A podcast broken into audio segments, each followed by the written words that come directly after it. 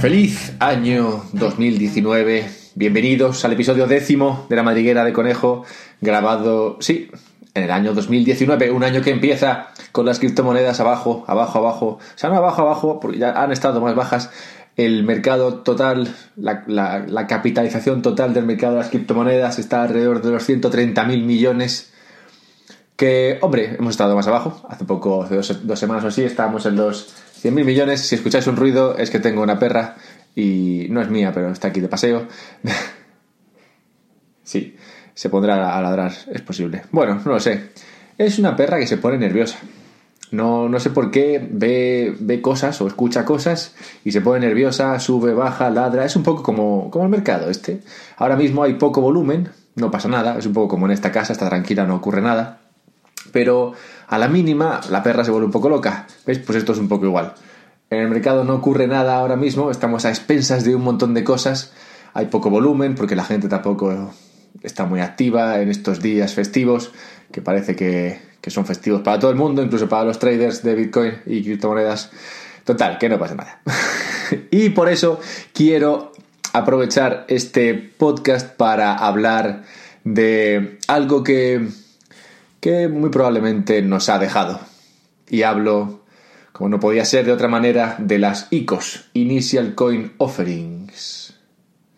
Esta, esta forma de financiar los proyectos y las empresas, digamos que no, no parece que vaya a estar con nosotros en este año nuevo. Es algo que, que ha tenido una vida muy interesante, efímera, pero muy interesante. Es como la vida de uno de estos actores que muere a los 27 años, un, James Dean, algo así. Es, este, tipo de, este tipo de vida es la que ha vivido las, las, las ICOs y por eso me parecía interesante tratarlo un poco porque si bien, como digo, no me parece que esto vaya a ser muy relevante en el 2019, sí que, sí que fue muy interesante y muy importante en el 2016 finales del 16, 17 y, y el 18, aunque el 18 ya se empezó a notar su declive. Y como lo he vivido muy, muy de cerca, creo que mi visión aquí puede ser interesante, o igual no, pero bueno, espero digo que sí. No, vaya tontería. Perdón por el ruido, estoy encontrando, estoy buscando un reloj porque luego me vuelvo, me vengo arriba y estoy aquí hablando tres cuartos de hora. Y tampoco quiero, tampoco quiero que se me vaya de las manos. Total, que de eso va a ir este episodio. Pero ¿de qué irá el episodio siguiente? Pues lo digo al final, porque creo que va a estar guapo, va a estar interesante. Sí, lo digo al final, ¿no? Hacemos un cliffhanger de estos que llaman Ethereum. Ethereum está subiendo. Está subiendo, está fuerte, está, está, está que lo tira. ¿Por qué está subiendo Ethereum? Hay una. Digamos, hay una actualización que se va a implementar allá por el 16 de enero tenía que haber apuntado el nombre, bueno, igual es irrelevante. Lo que ocurre es que el 16 de enero se va a recortar, o se va, sí, se va a cortar el, la, creación de nuevo, de, nuevo, de nuevo Ether, ¿vale? Esto, como, es lógico, comprimirá la creación de nueva, de nueva criptomoneda, lo cual se toma como una como una señal alcista del precio de, Ethereum. Digamos que cuantos menos Ether haya, pues más divides entre menos Ether, así que el valor sube. Bien, bien, tiene sentido. Por esto, Ether está subiendo fuerte y por esto lo que comentaba hace una semana o dos semanas de que Ether era el que estaba tirando del mercado hacia abajo, pues parece que no tenía demasiado sentido, porque ahora el mercado está subiendo, bueno, Ether está subiendo, pero el mercado no está acompañando con la fuerza que debería. No está claro porque igual tampoco ha tirado tanto. Igual es posible, no sé, quién sabe, veremos qué pasa en las próximas semanas. Lo que está claro es que esto de que se iba a recortar el, el Ether, o sea, que se iba a recortar el, eh, la creación de Ether, ya se sabía. Se sabía desde hace meses, como dos o tres meses. O sea que no, no, no sé, no está del todo claro en plan por qué. Esto podría, podría ser algo, ¿no? Podría ser un, un aliciente a que, a que el precio suba, pero no sé, tampoco está tan claro, porque todo esto se sabía, como digo, desde octubre o así, o sea que tampoco debería estar descontado en el precio, la gente debería saberlo ya. No lo sé, no lo sé, pero se está hablando de esto como posible, como posible señal alcista que está haciendo que el precio de Ether suba. Pero por mucho que suba Ether, por mucho que suba Ethereum, no no, no sé si no va a llegar mañana ni pasado a los 800 euros o creo que tocó los mil dólares, no sé, bueno, es que con esto he cambiado la moneda, pero sí, creo que, creo que, no sé si llegó a tocar los mil dólares o no sé, estuvo por ahí. No, mañana no va a llegar a los, a los mil dólares, no, no, no, no va a ser así, pero cuando Ether llegó a los mil dólares, la Virgen, qué tiempos aquellos. Sería, sería más o menos este tiempo hace un año, más o menos. Principios de enero, finales de diciembre, algo así. Qué, qué, qué maravilla. Ethereum, mil euros o mil dólares. Ah, esto, esto creó muchos ricos, chicos. Gente que compró Ether a, no sé, a 100, a 50, a 3, a 2, a 50 céntimos. Esta gente, esta gente se hizo muy rica, porque claro, eso te sube hasta mil dólares y oye, pues has multiplicado por muchos cientos de miles. Que eso no pasa a menudo, francamente. Es muy, muy complicado que, que algo así ocurra. Esto creo, como digo, creo mucho, mucho dinero, creo muchos ricos, que como como es normal, cuando tú te haces rico, diversificas, es lógico, es de hecho lo que deberías hacer en tu camino hacia la riqueza incluso. No hace falta ser rico para empezar a diversificar. Total, que Ether subía mucho y acompañado de la subida de Ethereum vinieron todas las ICOs. ICOs, que son Initial Coin Offerings, que es una salida, digamos como una salida a bolsa, pero, pero por medio de un token, ¿vale?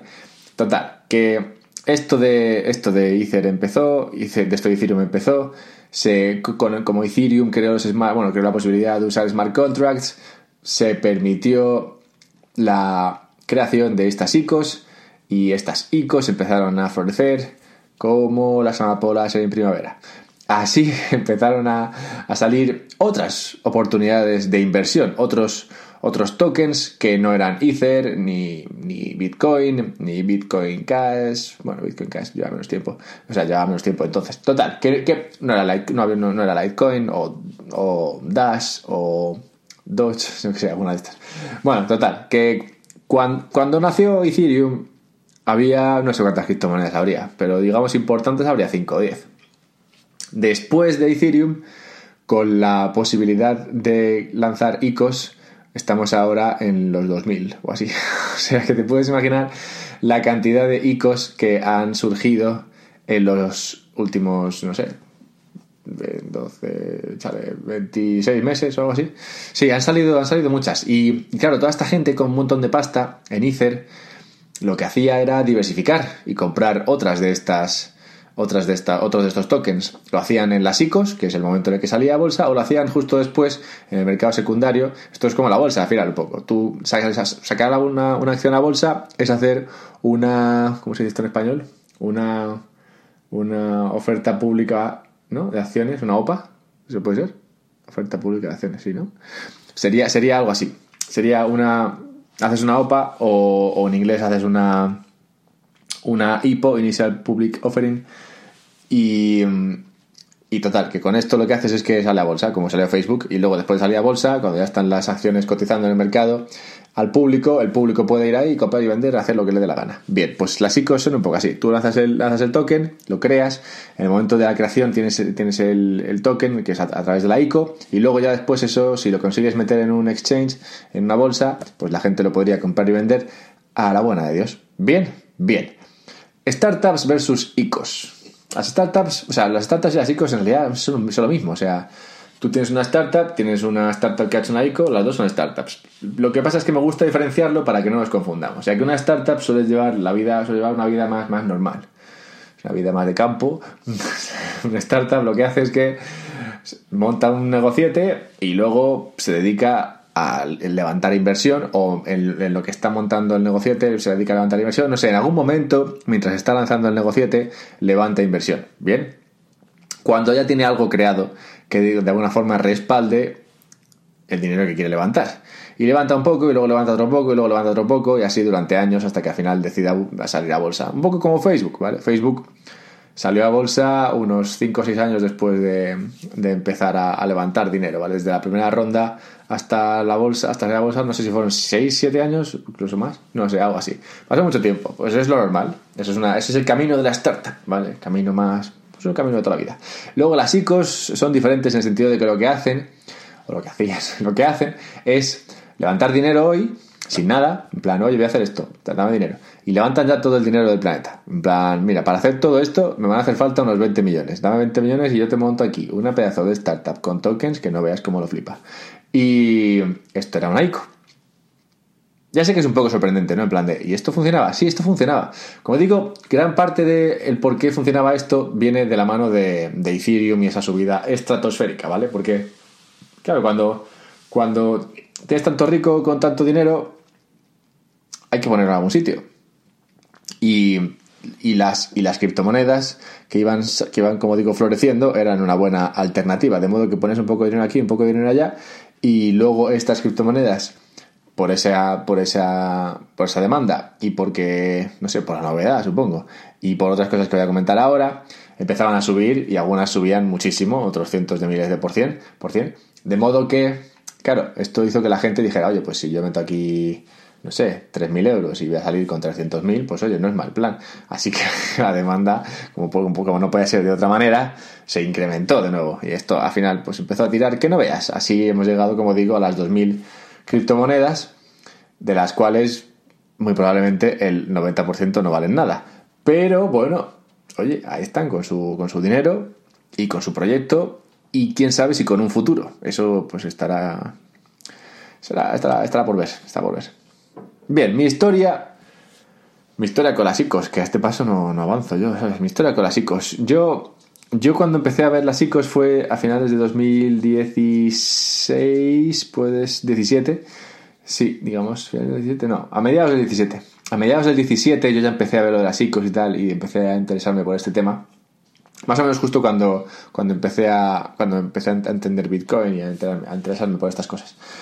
Así que sí, hace, hace año y medio más o menos, un poquito más.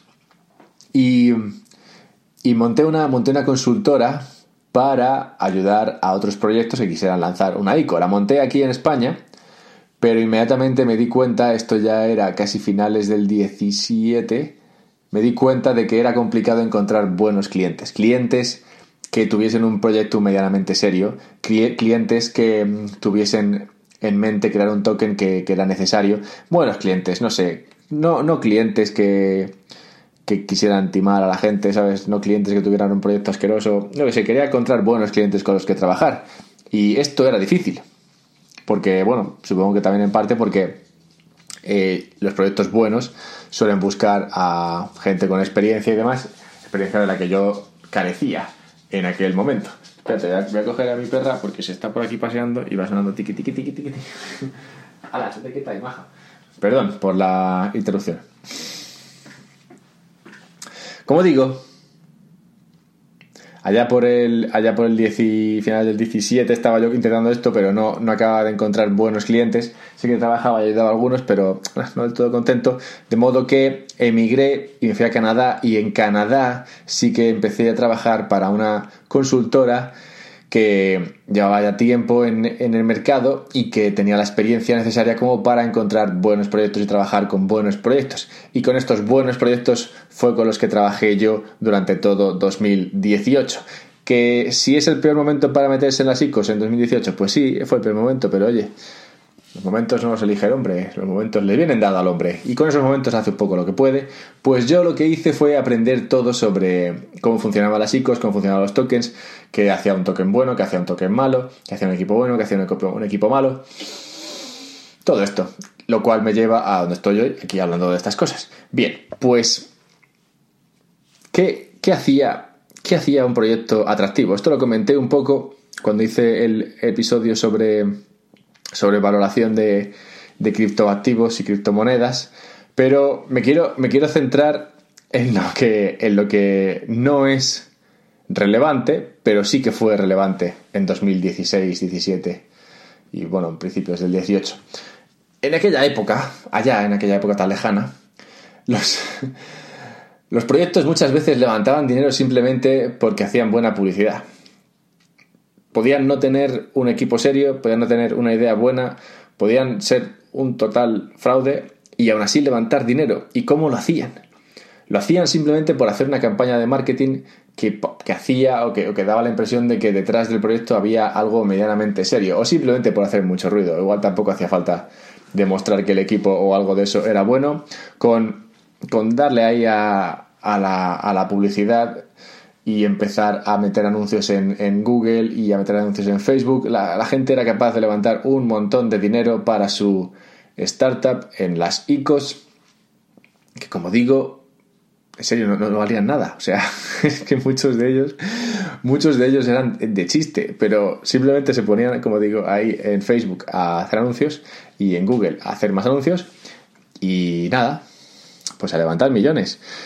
Esto es un poco, esto es, esto es súper interesante porque si no has estado atento a esto, si no lo has vivido muy de cerca, te parecerá surrealista, pero desde, desde dentro, desde dentro sí que era surrealista. O sea, las cosas que se veían ahí no tenían ni pies ni cabeza. O sea, proyectos que eran totalmente vacíos, que eran como una concha simplemente con, con nada dentro.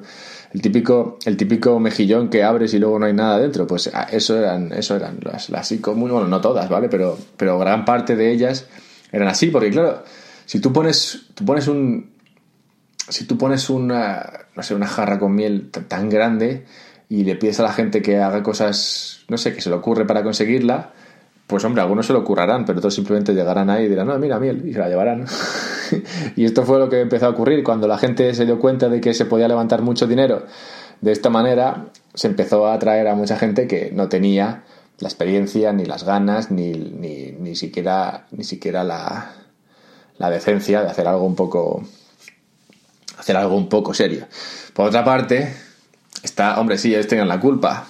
Sí, pero también tenemos la culpa los que los que invertíamos en eso. No sé, lo, digo así en plural. Yo la verdad es que no invertí en ninguna de estas porque no me acaba de convencer ninguna. Yo soy más. Yo, soy, yo a mí me cuesta. Esto. Ah, sí que tengo alguna, pero lo que sí que tengo es Bitcoin. A mí yo soy más de Bitcoin. Total, que. Que, que, que, claro, dentro de, dentro de este mercado loco hay gente que hace ICOs, hacía ICOs, y otra gente que les daba dinero. ¿Por qué se les daba dinero? Bueno, esto es una falta de entendimiento clásica sobre el valor de un token, ¿vale? O sea, de hecho es muy posible que es muy posible que haga una, escriba un artículo e igual lo hago podcast, también lo hago un episodio sobre, sobre valoración de tokens, un poco más pormenorizado, o, igual no, no lo sé, no sé, según si me, si me, lo queréis comentar, porque la verdad es que no tengo muy claro si debería hacer algo así, no sé, igual sí, igual no, no sé, ya veremos, es que no está, no está muy claro ni siquiera hoy día cómo se pueden valorar muchos de estos criptoactivos, ¿vale? De modo que, que no, quiero, no quiero adelantarme y, y hacer un podcast sobre esto y que luego no sirva para nada, o sea que no lo sé, lo iré viendo, pero, pero si, o sea, para que te hagas una idea, si ahora mismo no está claro, imagínate cómo de claro estaba en 2016, o sea, a finales de 2016, todo 2017 y todo 2018. Nadie tenía ni idea de cómo se valoraban estas cosas. O sea, había, allá por 2016 creo que salió el libro de Crypto Assets de Chris Burniske y ese es el primero que hacía una especie de valoración, o sea, daba un método de valoración, pero que tampoco era demasiado útil. Pues imagínate, ¿sabes? O sea, no, no tenía la gente ni idea, simplemente compraban porque decían, bueno, esto sube, ¿sabes? Así que, así que compraban, pues, pues eso, porque subía. Esto es el peor combo posible, ¿sabes? O sea, tienes por un lado gente intentando timar y por otro gente dispuesta a que le timen. y todo con una base de cero, cero de cero. De, o sea, nada de eso tenía, nada de eso valía para nada. O sea, nada de eso. Tampoco quiero generalizar, ¿vale? Pero yo qué sé, el 80-90% de todas estas ICOs podrían ser buenas ideas, pero no tenían ni la capacidad ni la organización como para poder sacarlas adelante. A ver, todavía es un poco pronto. Muchas de estas ICOs levantaron millones en su día. Las que no lo han perdido con esta caída del mercado, porque fueron un poco espabiladas, aún, aún tienen los, los depósitos, aún tienen la caja llena como para poder crear algo con ese dinero que oye, es para eso, para lo que lo levantaron. Pero, pero, está por ver. Y muchas de ellas, como digo, no quedarán, quedarán en nada. Y esto, esto hablo de las series. esto descontando las, las que son directamente un timo, ¿sabes? Hablo de las series que hicieron, que hicieron, que, que levantaron dinero. Habrá que ver dónde, dónde quedan. Pero es que, como digo, las cosas que se hacían ahí antes no tenían demasiado sentido. O sea, la gente valoraba las ICOs en función del número de integrantes, el número de miembros del Telegram. O sea, tienes un Telegram, ¿cuántos miembros hay ahí? ¿30.000? Ah, pues joder, qué buen proyecto. o sea, Esto no es una forma de medir la calidad de un proyecto, ¿vale? Eso no es una forma de medirlo. Cuánta gente tienes en Twitter tampoco es una forma de medirlo. Cuánta gente tienes en Facebook tampoco es una forma de medirlo. Cuántas visualizaciones en un vídeo de YouTube explicando tu historia tampoco es una forma de medirlo. Leerte el white paper y que te cuenten ahí un montón de chorradas que no tienen ni pies ni cabeza tampoco es una forma de medirlo. No sé, se, al final lo importante aquí es que en GitHub haya... A ver, hay muchas más cosas, ¿vale? Pero si en GitHub hay bastantes eh, commits, o sea, si se ve que la gente está programando esto, si se ve que hay, que hay gente trabajando en ello, hombre, al menos dices, vale, venga, pues yo que sé, al menos está pasando algo. ¿Está pasando lo que tiene que pasar? Pues eso no se sabe, pero al menos está pasando algo. Que creas que no, te da una idea de que igual es un timo, pero no será un timo muy grande. Es lo malo de... Es lo malo de este tipo, de este, de este formato. Haces... Haces esto de las ICOs así, en plan levantar todo el dinero de primeras y, te expones a que luego con ese dinero no sepan qué hacer, porque las startups de toda la vida siguen ese camino por el cual crean un poco, levantan dinero, crean otro poco, levantan dinero, crean otro poco. Lo hacen así porque así tiene sentido, porque así ya sabes que lo que estás creando tiene demanda, tiene un uso claro, la gente lo quiere y estás además demostrando que puedes ejecutar, que puedes organizar, que puedes hacerlo. Y cuanto más demuestras, más dinero levantas. Esto es, esto de Asico será, bueno, yo demuestro que tengo gente interesada en esto, dame un montón de dinero y ya con eso, pues, oye, yo supongo que haré algo interesante. ¿Ves? ¿Ves cómo hay lagunas en ese plan? O sea, no me parece la mejor forma de plantear esto. Quiero hablar, para finalizar, del futuro. Pues como digo, esto de las ICOs creo que vivieron su última vida allá por finales del 18. Igual se ha hecho una o dos en diciembre, igual se hace una en enero, vete a saber, ¿no? Igual algunas sobreviven, pero, pero en este formato no la acabo de ver, de ver claro. En el futuro, el futuro está, va a estar más definido por, por una mejor comprensión del token. La gente empieza a entender qué es un token, para qué sirve, cómo puede esto subir de valor, cómo puede esto bajar de valor. Antes, ah, bueno, antes, incluso muchas personas ahora, hoy día, no entienden conceptos básicos de oferta y demanda. O sea, no entienden que si, si el token tiene una demanda, o sea, tiene una oferta infinita, es muy difícil que ese token valga algo. Si tiene una demanda infinita, eso es lo que decía al principio sobre el caso este de alcista de Ethereum. Si, si tú cortas la oferta de Ether y Ether tiene X valor, luego tienes que dividir entre, entre menos, lo cual sube el valor. Si lo es al revés, si tienes que dividir entre infinito, pues te sale cero. y no vale nada. Pero ves, cosas así tan sencillas, la gente no las entendía. Y claro, se metían ahí simplemente porque decían, ah, esto sube, pues la parlante. el futuro estará marcado por una mayor comprensión sobre los tokens. Ya me estoy encargando yo de que la gente entienda un poco de esto. Es, es de alguna forma el objetivo de, de este podcast y bueno, y algo más supongo, pero ese es, gran, ese es uno de los grandes objetivos de este podcast. Se, le dará una vuelta al formato probablemente, ya se está hablando de otros conceptos, otros, formatos, como puede ser el de Continuous Organizations, organizaciones continuas, que no es legal hoy día, tampoco, tampoco eran las ICOs, ¿vale? Por eso se está viendo hoy que muchas de esas, ICOs que decían que eran una, tenían un token que era una utilidad, una commodity, en realidad no lo eran, sino que era un producto financiero, tal, tal, sin, sin mucho, lo de las organizaciones continuas son, son, son más rollo startup, siguen más el camino de la startup. Son, una, son un proyecto más una fundación y en la fundación se emiten acciones y esas acciones te permiten levantar dinero. Y en función de cuánto cash flow tengas y cuánto, bueno, cuánto, cuánto valor demuestres que estás, que, estás creando para el, para el, proyecto o con el proyecto, mayor demanda tendrán, tendrán de acciones de, de, tu empresa y con esas acciones podrás financiarte. Y al tiempo, los que compren acciones tendrán la libertad o la, facilidad de liquidez sobre estas acciones, cosa que las startups hoy día no ofrecen. Total, que, no sé, a ver, es una posibilidad, hay otras posibilidades. Dentro de, dentro de blockchain se pueden hacer muchas más cosas de las que se pueden hacer en el mundo normal. Por eso esto es tan guay. Pero también se pueden hacer guarrerías, como se hicieron con lo de las ICOs. Así que, hombre, se hará, se hará algo. Al final habrá un formato que yo creo que funcione, mejor que el de las ICOs originales. No sé si será este de organizaciones continuas, aunque tiene sentido. Pero se hará algo. Se hará algo, habrá más regulación en el futuro. Y una vez que la regulación, una vez que, una vez que se encuentre un formato un poco estable, se regulará. Y una vez que tengamos todo eso, es posible que este mercado sirva para lo que tendría que servir, que es para ayudar a proyectos, startups a levantar dinero usando, usando las facilidades de blockchain, que es la principal que te permite levantar dinero en todo el planeta. Cosa que las startups no permiten, más la, más la liquidez que viene, que viene con esta facilidad. Así que eso, eso es lo que creo que nos deparará el futuro. Pero ese será un futuro un poco más medio-largo plazo. ¿Qué futuro nos deparará, nos depararán los próximos 12 meses?